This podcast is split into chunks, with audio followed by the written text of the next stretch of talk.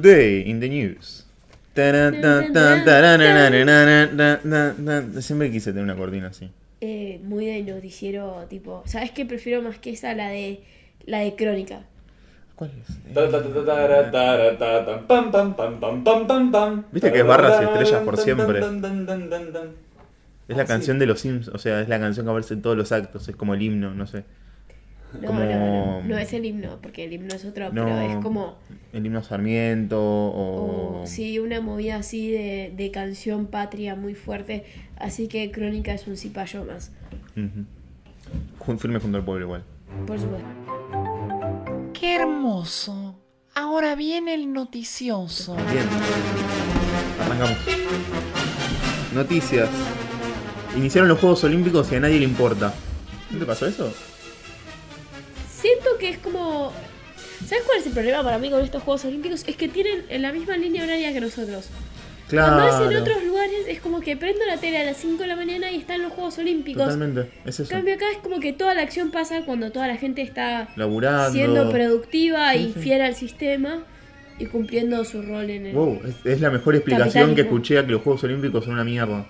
Tipo, Bueno, en otras noticias, la Argentina acaba de ganarle a Rusia en volei 4 a 0. No sé cómo funciona el puntaje en volei, pero el título era ese. Es el campeón mundial además Rusia, si no me equivoco, así que... Es como heavy. Go muchachos. Pero ahí tiene más cosas. Exacto, aguantame. Eh, la Pe- Paula, la Peque Pareto, ganó el oro en judo femenino de menos de. ¿Cuántos? Creo que menos de 50 kilos. Convirtiéndose en la primera y única medalla hasta el momento de la Argentina. Chan, chan. Eh, hablando de Juegos Olímpicos, eh, gimnastas de Corea del Norte y Corea del Sur sacaron una selfie entre las dos y eh, quieren aparentemente una acción de- diplomática que no se ve hace como 30 años Claro. entre las Coreas. Corea del Norte pidió rápidamente la extradición a Corea del Sur. Eh, estuvo Ban Ki-moon en Argentina. ¿Quién? Ban Ki-moon, ¿Quién? el secretario general de Naciones Unidas. ¿Quién? ya- ya sé quién es, pero. Tiene problemas mentales el chico, pobrecito. Y tuvo la magnífica idea de en el mundo venir a hablar a la Argentina sobre cambio climático. Habiendo tantos temas interesantes para hablar siendo secretario general de Naciones Unidas, Exacto. hablar de cambio climático, vamos muchachos, ISIS. No, no, pero igual sabes que es un tema como. Daesh, Daesh, perdón, Daesh, perdón. Igual sabes que es un tema como. re polémico en el mundo. O sea, capaz acá nosotros no le damos mucha importancia, estamos en otra. Oye, pero. no, ¿no viste los porteros cuando van desperdiciando agua en la vereda? Sí, pero, pero además de eso, eh, como que aprovechan estas cumbres de cambio climático y además de hablar de cambio climático hablan de corrupción, hablan de transparencia. eh, como que los tipos no es que solamente se quedan en cambio climático como hace 10 años que es tipo Capitán América. No, Capitán. ¿Cómo era el.? ¿Te acordás de esta serie? Capitán Planet. Capitán Planeta. Que tenía a los, a los cinco pibes, que eran este, fuego, tierra, aire, eh, agua y corazón. Nada, Este es el momento en el cual creo que me tengo que levantar y retirarme Sí. porque no entiendo qué estamos hablando. Eh, desde Poder Ejecutivo se habla de la legalización de la marihuana para uso medicinal. Pat. ¿Cómo la ves? Salió Mauricio Macri en una conferencia, que, en una entrevista que le dio a unos medios mexicanos hablando de que la- las políticas de combate contra las drogas habían fracasado en todo el mundo a pesar de que había algunos avances y que era necesario estudiar la posibilidad de llevar a cabo la legalización para el uso medicinal. Y hace dos días salió eh, el vicegobernador de la provincia, Salvador, se llama así, a, a afirmar su compromiso con un proyecto de legalización para la marihuana. Polémico. Me parece un poco polémico, sobre todo considerando que los centros de recuperación de drogadictos y la fuerte tendencia adictiva que tiene la sociedad argentina puede ser un peligro sin vuelta y la sociedad en, per se- en particular la argentina no está preparada como si otras sociedades para legalizar la marihuana. ¿Qué, qué, qué gorra? No, no, no se ve porque esto es, es- es radio, pero tenés una marca en la frente que es la marca de la gorra. Te está apretando. Eh, vino el secretario de Estado de Estados Unidos, recibimos la visita de Kerry y entre sus acciones desclasificó archivos de la dictadura del 76, como bien lo había prometido Obama. Wow. Eh, eh, pero aparentemente hubo un problemita con esta desclasificación y es que estos archivos clasificados aparentemente ya estaban disponibles online, así que Ah, ahora tenemos buenísimo. la versión papel. Bueno, eso, para ese debate entre el ebook y el libro de papel, libro de verdad, creo que ya sabemos quién gana. Eh, CFK y Stolbizer van a encontrarse en las cortes. Esa no la tenía. Lo fue ayer, así que lo se, se encontraron en tribunales en una mediación. Claro, pero la mediación eh, fue rarísima. La, Cristina, solici- CF Cristina Fernández Kirchner solicitó que la mediación se llevase a cabo en cuartos separados, lo cual significó que Cristina estaba en una habitación y en la al lado estaba Margarita Stolbizer y la mediadora tenía que estar entrando y saliendo de una a otra este, llevando los mensajes que se iban mandando. Me suena tipo, yo mama is so fat. Posta. La cuestión es que no se llegó a ningún acuerdo y se estarían encontrando en tribunales a partir de que Cristina eh, estaría denunciando a Margarita Stolbizer por agravios a partir de que Margarita Stolbizer había acusado a Cristina Fernández de Kirchner de una serie de, de malversación de fondos. A su vez, Cristina Fernández de Kirchner también estaría llevando a juicio a Margarita Stolbizer por asociación ilícita con el juez Bonadío. Polémico, sobre todo teniendo los dichos o las. el rumoreo de que Cristina Fernández de Kirchner solía tomar cafecitos en Olivos con el juez Casanero. Posta. ¿Vos sabías que la asociación ilícita no existe? O sea, es como una figura muy argentina. Como que no existe en otros países. No y es como que queremos acusar algo de alguien.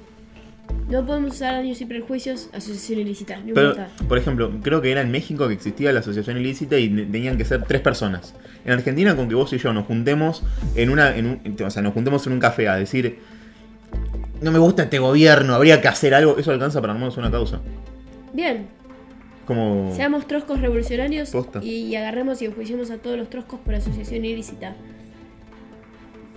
exacto. Eh, Turquía. Eh, Erdogan y Putin se juntaron después de, la de que Turquía bajara el avión ruso en el 2015, habían cortado fuertemente relaciones, wow. pero el presidente turco eligió al primer mandatario ruso como su primer visita al exterior. En un- es un encuentro que no da mucha tranquilidad ni a los Estados Unidos ni a la Unión Europea, y, pero ambos países llegaron a la conclusión de que se necesitan entre sí. Turquía necesita la energía rusa y Rusia necesita tanto el mercado como el territorio turco de traslado. Eh, así que, según el primer ministro de Turco, Turquía necesita disminuir el número de enemigos y sumar los amiguitos, sobre todo mm, considerando la situación de sus otros países vecinos como Siria. ¿Decís que la Unión Europea se arrepiente de no haber ingresado a Turquía cuando tuvo la oportunidad?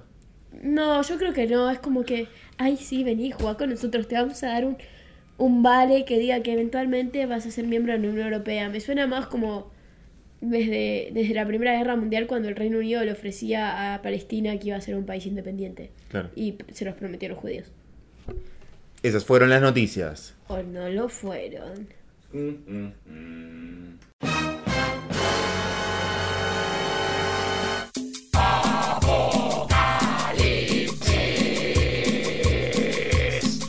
Apocalipsis. Apocalipsis. Eh, vivimos en un uy, perdón, haciendo ruido. Vivimos en un gobierno dictatorial que persigue a las madres de Plaza de Mayo. ¿No? ¿Verdad o consecuencia? ¿Verdad? Consecuencia. Eh, bueno, la Eve, Eve de Bonafini, presidenta de... Titular. titular de Madres de Plaza de Mayo, fue llamada a indagatoria en la semana pasada eh, en relación a la causa iniciada por Sueños Compartidos, que- la cual me confundo todo el tiempo con Felices los Niños. Del Que es otra cosa. Por suerte. ¿O no? Sí, sí, es otra cosa. no confundamos. Eh, la causa feliz de los niños, este, aparentemente es una. Dios, lo hice yo. Sueños Compartidos. La causa Sueños Compartidos, aparentemente es una tapadera para una Malversación. Una malversación de fondos Fondos. millonarios en la cual estaría implicado Sergio Joclender, quien para que no, no sabemos, o sea, para nosotros los millennials, o aquellos que nacieron después de los noven- del 94 o 93, Eh, los hermanos Joclender mataron a mami y papi. Exacto, este es como toda una... Los, manta- los ¿Cómo? ¿Conocés los detalles? Pero un super parricidio, porque... No, no, pero se fueron como al chori y fue como muy sangriento y bastante cruento, si mal no recuerdo. Sí, es como un barreda, pero familiar, ¿no? Parece que el padre los golpeaba y un día se arrebataron y... Pero es como que Barreda fue por Conchita y agarró y mató a, to- a toda su familia y a todas las mujeres que lo rodeaban y ellos agarraron y mataron a mami y papi. Claro. Ay, No son buenos cristianos, no honra- honrarás a tu madre y a tu padre. es uno de los mandamientos. La cuestión es que a Eve de Bonafini será convocado a declarar a partir de su presunta participación dentro de la causa Sueños Compartidos. Eh, y ante la negativa de la titular, eh, si el juez, ¿qué juez? El juez que se encarga de llevar la causa, determinó este, que debía ser... Estamos haciendo quilombo con los micrófonos. Perdón, Edgar, perdón. Y a partir de la negativa a declarar de la titular de, de abuelas de Plaza de Madres de Plaza de Mayo, eh, el juez encargado de llevar la causa determinó que era necesaria su detención. ¿Qué pasa acá? Eh, bueno, es un poco polémico. Sí, ¿no? Desde el vamos, la causa nunca fue vista del todo con buenos ojos, como todo en este país. Creemos que hay ciertos cara- caracteres o personajes del cotidiano argentino que tienen carta blanca y que son independientes de la justicia y son como los superhéroes que y tienen puesta la capa de invisibilidad de Harry Potter que nadie los puede tocar. Exacto. Pero bueno, si hacemos malversación de fondos con ONGs y además nos aprovechamos de gente con necesidades, como fue la causa de sueños compartidos, hay que estar dispuesto a aceptar las consecuencias y no creer de, no, bueno, para a mí no me toquen, porque Posta. La verdad es que la habían llamado a declarar únicamente en una indagatoria y no, había, no estaba efectivamente acusada de Bonafini. No sé si fue del todo una buena táctica negarse Claro. a presentarse, pero también me parece que fue un exceso por parte del juez de declarar, querer detenerla, sobre todo por las Sí. consecuencias políticas que esto implicaba. Sí, este. Claramente no sé si, tenés que detener a alguien cuando no va a declarar. O sea, me parece que es como un poco. Un golpe hacia las libertades civiles. Pero también queda demostrado que si tenés 30 amigos, podés evitar a la Policía Federal. ¿No? ¿Por qué no?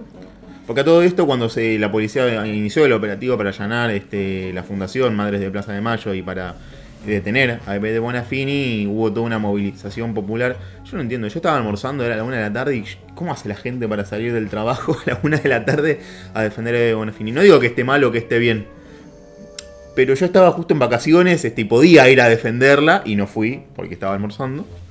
Pero, ¿qué Prioridades hace esa? claras. Claro, pero me, sorprendió porque era mucha, mucha gente, habrán sido 200 personas y que y también, qué sé yo, me parece que ponen en duda la capacidad de la Policía Federal de ejercer eh, su rol, porque si al final del día tenés una orden, tenés 200 amigos que, que te armen un cordón.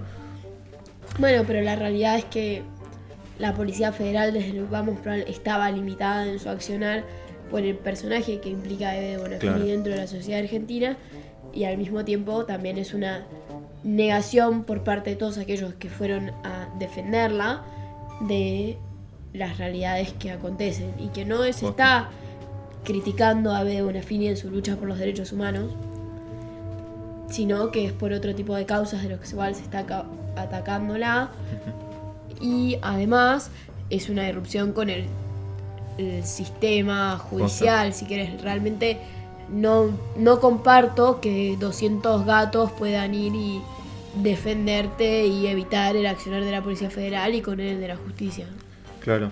Bueno, al final me parece que es como una situación de suma cero. O sea, ganamos todos porque al final no detuvieron a Eve y Eve se comprometió con la justicia a declarar. Efectivamente, creo que lo, estaba haciendo, lo estaría haciendo en las próximas horas. Eh, y esto se suma a su vez a una serie de acusaciones de la oposición a la persecución política. ¿Qué, qué piensas de eso? ¿Hay persecución política en Argentina el día de hoy? Me parece que no, me parece que hablar hoy de persecución política sabiendo cómo había sido también el gobierno anterior Ujú. es ridículo, sino que, seamos sinceros, si uno se ensucia las manos, tiene que estar dispuesto a aceptar las consecuencias. Claro. Así como cuando uno entra en política y se mete en la gestión pública, tiene que estar dispuesto a, si no se ganan elecciones en cuatro años, tener que abandonar su puesto de trabajo. Cuando uno se ensucia las manos, tiene que estar dispuesto a aceptar las consecuencias.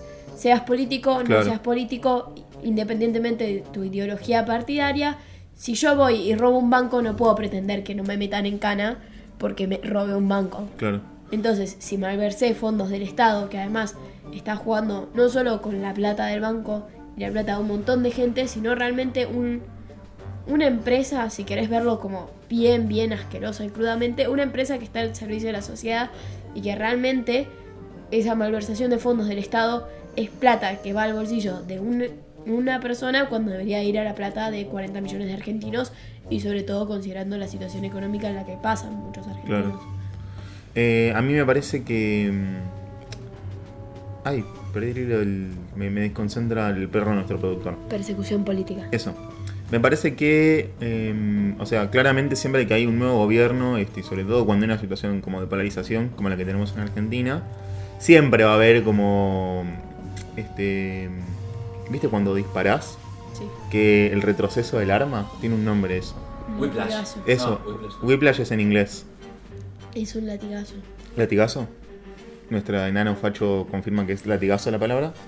Bueno, va a haber siempre un latigazo este, que un poco va a golpear este, al gobierno saliente y me parece que de O eso se efecto encargó. boomerang. Bueno, un efecto boomerang, podemos decir que eso fue lo que terminó golpeando, por ejemplo, a Milagro Sala, a Eve de Bonafini y a Cristina Kirchner. Para mí, si hubiese un compromiso real de este gobierno de llevar a cabo una persecución política, eh, me parece que se podría ir, este, qué sé yo, una persecución política real, me parece, qué sé yo, este, intervenir eh, partidos, este, de permitir el, que se destruyan este, locales, locales de partidos, eh, que haya una persecución generalizada de un sector político, porque qué sé yo, figuras como Sabatella, figuras como Scioli, eh, figuras del peronismo tradicional no están siendo perseguidas perseguidas, no está, no tienen causas, porque tampoco podemos decir que una causa judicial es una persecución política.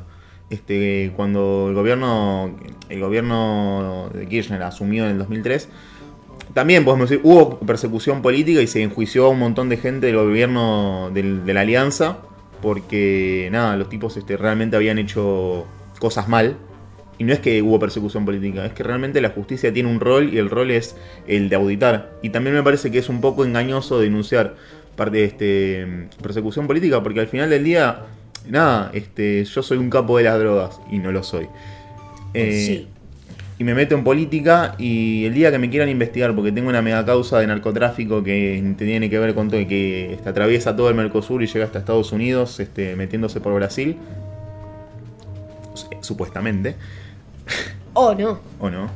Eh, yo puedo decir, no, no, esto es una persecución política, yo no tengo drogas. Este, ¿Y en qué momento eh, la, la defensa de la persecución, o sea, el argumento de la persecución política no nos impide poder llevar, este, poder auditar eh, a, nuestros, a nuestros políticos y en definitiva poder ser una garantía de la transparencia? Además, me parece que también estas cuestiones se da y se da el argumento de la persecución política porque este tipo de causas se inician una vez que cambió el gobierno. Claro, Entonces, eso también habla de que el sistema, el poder judicial, no está en condiciones de afrontar este tipo de causas cuando el gobierno está en funciones. Porque si el poder judicial lo hiciera cuando el gobierno o los funcionarios a los cuales están siendo acusados estuvieran en funciones más allá de sus fueros, etcétera, no se los podría estar acusando de persecución política porque sería dentro del mismo Estado. Claro. Pero eso también habla de un avance del Ejecutivo, si se quiere, sobre el Poder Judicial para evitar que este tipo de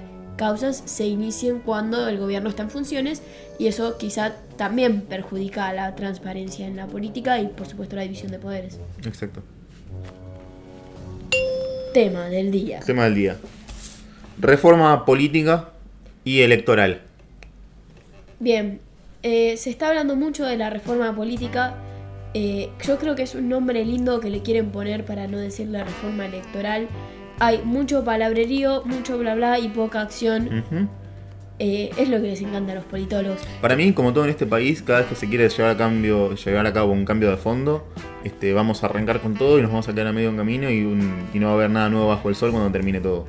La realidad es que yo creo que esta reforma política lo que se está proponiendo son muchas cosas muy grandes que no sé si estamos en condiciones de afrontar y que además hay un montón de factores que al menos a grandes rasgos no se están evaluando, que, que probablemente sean de muy difícil aplicación y que realmente la reforma no se pueda ni llevar a cabo en este gobierno.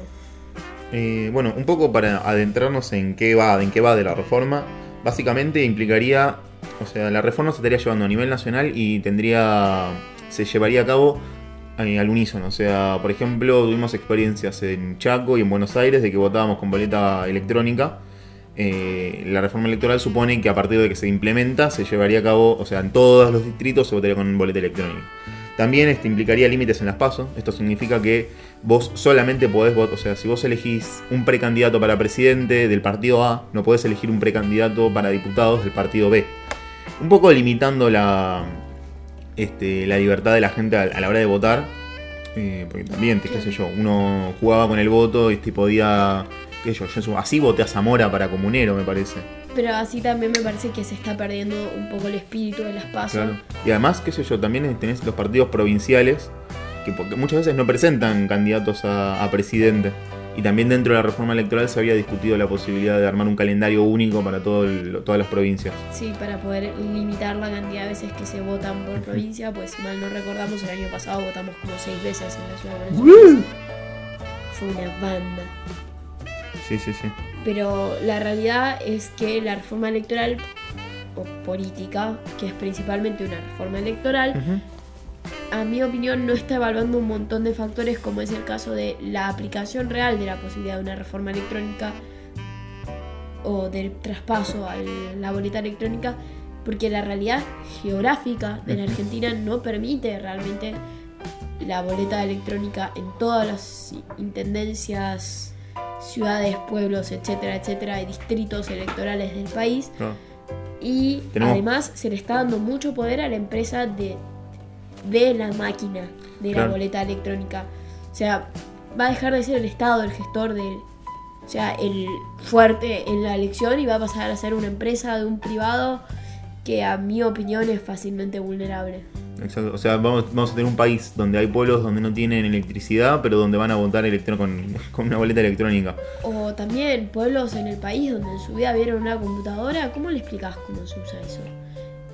La cuestión a mí que a mí me parece de fondo es que esto que vos decís, de que ya no es solamente el Estado el que se encarga de la elección, sino que también hay una empresa de por medio y eh, esto capaz ya entra más en lo filosófico, pero a mí la boleta electrónica me parece mal, porque desde el momento en que vos eh, no podés eh, ver todo el proceso, y con ver todo el proceso lo que me refiero es eh, en el momento en que hay un código en el cual este, yo no manejo, hay un lenguaje de programación que yo no manejo, yo no puedo entender qué es lo que está pasando, cómo se registra mi voto, cómo la computadora, cómo se procesa mi voto este, y cómo se almacena mi voto. Eso yo no lo entiendo y me parece que este, afecta la capacidad de auditar y la capacidad de... De fiscalizar también. O sea, la fiscalización es rapidísima, sí, pero en el momento en el cual yo quiero cerciorarme de qué es lo que yo voté, de estar seguro qué es lo que yo voté, de comprender cómo yo voté, me parece que ahí fallamos. Y me parece que en una cuestión de... este, nos caemos de progres. Me parece que es eso, de ser copados y avanzados y decir, sí, vamos con la boleta electrónica. Nos estamos perdiendo un, un- algo crucial en lo que es este, la vida democrática, que es que todos podamos entender qué es lo que hacemos. No, Sí, no entendemos qué es lo que hacemos. además está bueno también eso va, limitaría un montón lo que es la transparencia. Ujú. Porque si hay algo que permite la boleta de papel, obvio, sí, el sistema es corrupto, hay fraude, obvio. Pero lo que permite es que vos, si sos, si estás fiscalizando o auditando, vos lo ves. Claro. Tenés el papel en tu mano y estás viendo. En el sistema sí, vos ves como en tu cara cargan el voto en la máquina, pero realmente cuando se llega al centro de cómputos vos no sabés cómo llega contabilizado Claro. ese voto. Entonces, todos esos pasos que, como bien dijo Nico, están en otro idioma, porque están en un lenguaje de programación que los simples mortales no comprendemos, entonces eso pierde mucho y le da un montón de poder a la empresa técnica que sí habla ese Sí. lenguaje de programación y que seamos sinceros no deja de ser una empresa al que si yo agarro y soy Donald Trump y tengo 20 millones de dólares en una bolsita, voy y te las pongo en la mesa y obvio que la empresa de técnico me va a decir, no, no, yo no voy a tocar Claro. eso porque tengo que auditar las elecciones. No, vos vas a poner y vas a decir, sí, ¿sabes qué? Dame un segundo, yo te lo armo para que cuando los fiscales pasen los votos, te salga como que son los votos, pero cuando llegue el centro de cómputos te mande de una mesa el 80% para vos y el 20% lo dividan entre otros 5 partidos. También, bueno, esta cosa que decimos con Eugenia, muchas veces se responden diciendo, no, bueno, pero eso no es así porque siempre está el respaldo de papel de la boleta. Eh, y qué sé yo, en las últimas, en las elecciones de ciudad, eh, en el momento que se tendría que haber hecho el recuento con las boletas de papel, la verdad es que lo que se, se estimó hacer un, solamente se contabilizó un porcentaje para de esa forma tener un muestreo y que si el muestreo da una cosa completamente eh, alocada y distorsionada de lo que había sido el resultado oficial, ahí sí se pudiesen abrir todas. Y no es el procedimiento normal. La verdad es que cuando se hace el recuento se abre urna por urna. La verdad es que es un bajón, pero bueno, se hace. Para que de esa forma uno pueda efectivamente conocer cuál es el resultado final y cuál es el. Este, efectivamente quién es el ganador. Y me parece que nos estamos perdiendo todo un paso. Eh, capaz la alternativa, y esto es una opinión propia, eh, sería una boleta única en la cual este, vos puedas ver cuáles son todos los candidatos este, en un papel y puedas tachar este, o seleccionar o tildar o lo que quieras cuáles son los candidatos que vos querés. Sí, o incluso recortar si querés que haya, no sé, en el maravilloso país de la Argentina, no sé si se va a poder hacer, pues no sé cuántas horas duraría, pero atar una tijera a la mesa, si querés, este, para que de última recortás. Sí, obvio, está haciendo progre porque sos eco-friendly y toda la girada, porque no estás gastando 50 papeles, lo estás reduciendo en uno. Haces una boleta única para presidente, una boleta única para diputados, una boleta única para senadores, gobernadores provinciales, etcétera. Pero así también se limitaría un montón esos factores y además no, me parece que es como abusar de la humildad de mucha gente del país, agarrar y llevarle una máquina a gente que no tiene ni para comer. Exacto. Cambiando de tema, pero también siguiendo con la reforma política, eh, la reforma política supone también la implementación de la fórmula abierta para el voto a, presidentes. Esto significa que vos solamente estarías votando a presidentes sin saber quién va a ser su compañero de fórmula, quién va a ser el vicepresidente. Un poco como pasó en la ciudad de Buenos Aires, donde nosotros votamos jefe de gobierno este, y después el jefe de gobierno tenía total, va, el candidato tenía total este, eh, autonomía para poder elegir quién iba a ser el, Y así terminamos con Diego Santilli. Sí. ¿Qué sé yo? Para mí, es, así es como hace Estados Unidos, efectivamente. O sea, tienen unas, unas elecciones internas y después, cuando después este, se confirma la candidatura y un par de semanas después se, le- se anuncia quién es el compañero de fórmula. Para mí, un poco es tomarle el pelo a la ciudadanía. Eh, Sí. Porque mm, es estar especulando quién va a ser tu compañero, estar especulando quién te va a traer más votos. Yo creo que eso es más una opción por elegir más, eh, querer implementar un la una política mucho más partidaria y menos personalista. Bueno, si hay algo que tiene Estados Unidos es que es una política muy partidaria en- al momento de las elecciones y quizás no tan personalista. Un republicano va a votar al partido republicano, no va a votar, o quizá, bueno, ahora se puede ser que se cuestione un poquito votar por Donald Trump, pero en general el que es republicano va a votar siempre al republicano y el que es demócrata va a votar siempre al demócrata, no independiente de la figura Sí. que ocupe el cargo a, elegir. En cambio en Argentina no, no está caracterizado por una, una política fuerte de partidos, al menos no en los últimos 20 años. Quitando el peronismo. Sí, pero incluso dentro del peronismo ha habido tantas fracturas que ya ni siquiera es como Mm. se mantiene firme el voto peronista, sino que hubo una fuerte tendencia en los últimos 30 años hacia una política mucho más personalista y menos partidaria y quizá con esto es un manotazo alargado de los partidos para decir no, bueno, queremos que nos vuelva al poder y que ustedes nos voten independientemente de la persona que usted que va a ocupar esa figura que a la larga es una figurita de Claro. reemplazo, excepto a Amado Boudou cuando O sea, en de definitiva- presidente- de presidente un par de días. En definitiva, nada, volvemos eh, a vivir lo que nos pasó en la última reforma electoral, que se hizo una reforma pensada para los partidos grandes, para que el kirchnerismo tuviese garantizado un piso de votos, y también para borrar de un colatazo a los partidos chicos, como por ejemplo el Partido Obrero, el Partido de los Trabajadores Socialistas, que bueno, un poco... ¿Qué logró la reforma? Es que por primera vez en 30 años los tres partidos de la izquierda revolucionaria, trotskista, marxista, lo que quieran, el sobrenombre que quieran ponerle, Tira bombas. tira bombas. Eh, consiguiese, unirse después de 30 años este, de, de Sí, chiquitaje. es verdad, el Frente Izquierda se formó con el... bueno, y un poco lo que supone esta política, por ejemplo, de, como dije, fórmula abierta para el voto este, y límites a las, en las PASO, supone un poco también este, golpear a estos partidos chicos. Un poco es este, una actitud antidemocrática. Sí, o quizá, no sé si le diría actitud antidemocrática, pero sí le diría una fuerte acción restrictiva Sí. respecto a las posibilidades electorales y sobre todo por la tradición que tiene la Argentina de ser abierta democráticamente. ¿no? Sí. La verdad es que si hay algo que somos es un país que es Dejamos a cualquiera. De- a todos aquellos que desean habitar el pueblo argentino. Eh, ya para redondear, no todo es malo en la reforma política. eh, se supone, se comenta o que. Va, se comenta. Se determinan algunas herramientas, este, algunos puntos para que la justicia electoral pueda controlar mejor el financiamiento. Nosotros sabemos que en Argentina hay un montón de políticos que se los acusa de haber eh, financiado sus campañas electorales con dinero de las drogas. Eh, lo cual es- Narcolecciones. Narcolecciones. Como es el narcosocialismo, ese me encanta. El narcosocialismo de Santa Fe. Y también, este, aunque no es crucial dentro de la reforma, también se habla, se, se plantea la posibilidad de llevar a cabo debates obligatorios. Que, qué sé yo, para mí no es, no es como crucial, pero capaz, qué sé yo, me veo, o sea, veo a la Argentina capaz en 15 años eh, definiendo una elección con un debate. Me parecería súper interesante, pero también siento que el debate es muy enriquecedor si se toma muy seriamente. Claro. Y además de que se vuelve a la política del show, se termina. Claro, ¿y para qué mierda eso. necesitas una ley, no? No podés, tipo, hacerlo de buena voluntad. La puta madre. Estamos hablando de un país que tiene blanqueo de capitales, Nicolás. Ey, pará, un montón de países tienen blanqueo de capitales. ¿No? Supongo que sí, pero nada acá se hace de buena voluntad. Posta. Se necesita Mano dura. mano dura. Bueno, eso fue todo. Eh, espero que les haya gustado. Eh, mi nombre. No, pará. ¿Qué, qué estoy haciendo? Estoy cerrando el programa antes de tiempo.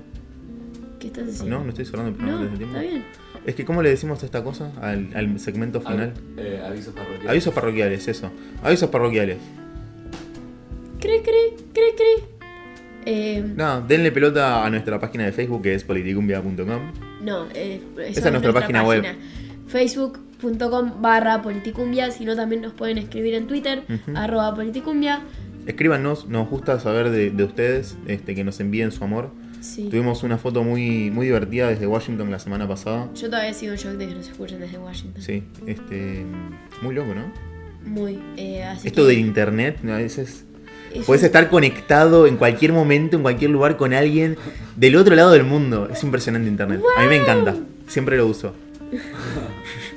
Internet es el mejor.